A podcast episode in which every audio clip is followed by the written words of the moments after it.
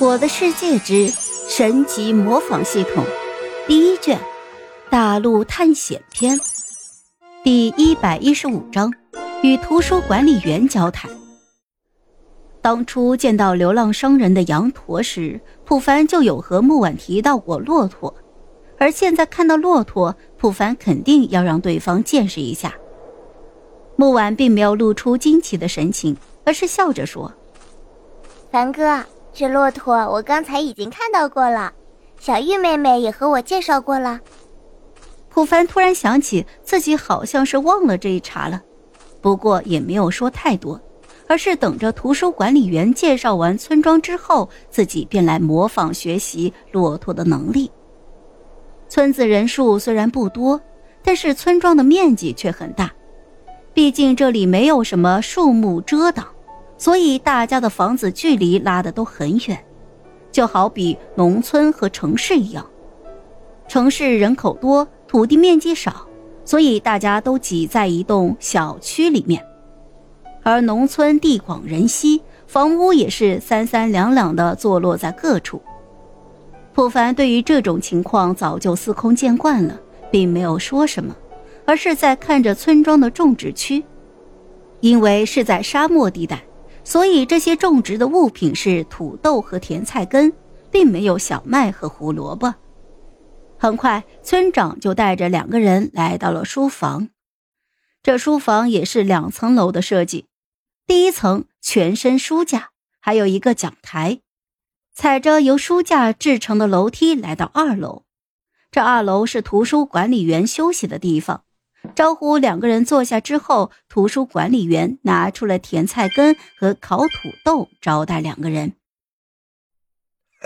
呃，二位远道而来，我们这村子穷，和你们丛林平原地区不一样，资源稀缺，各种的植物也比较粗糙，二位见谅啊。看着十分客气且有礼貌的图书管理员，普凡顿生好感。这种感觉就好像是回到了地球，或者是在对方的身上看到了慢咩咩的影子。于是普凡便再次起身，为师一礼，就说道：“村长说的哪里话？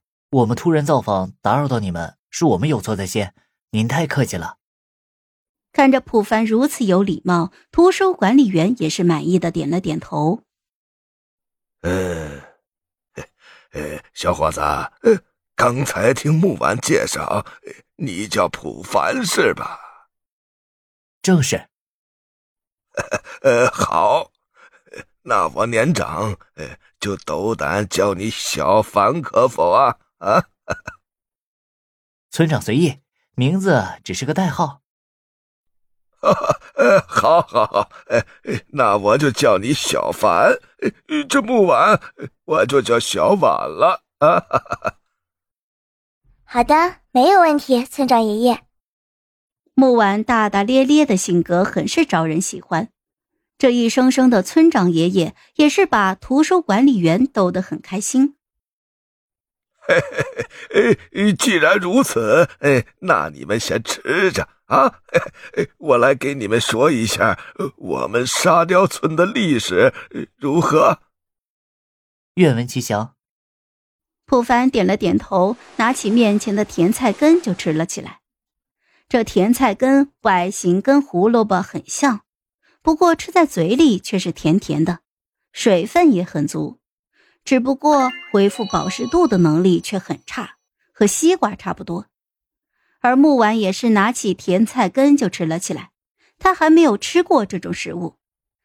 看到两个人吃了起来，图书管理员就点了点头，笑道：“嘿嘿，那你们吃着，我来说一下我们村庄的历史吧。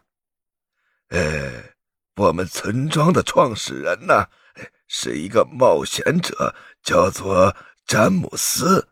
据说呀。”他可是在沙漠神殿活着出来的人。等等，这个冒险者叫什么名字？普凡的甜菜根还没有吃完，立马就叫住了图书管理员。好了，这一集我就讲完了。朋友们，该你们帮我点点赞和评论一下啦！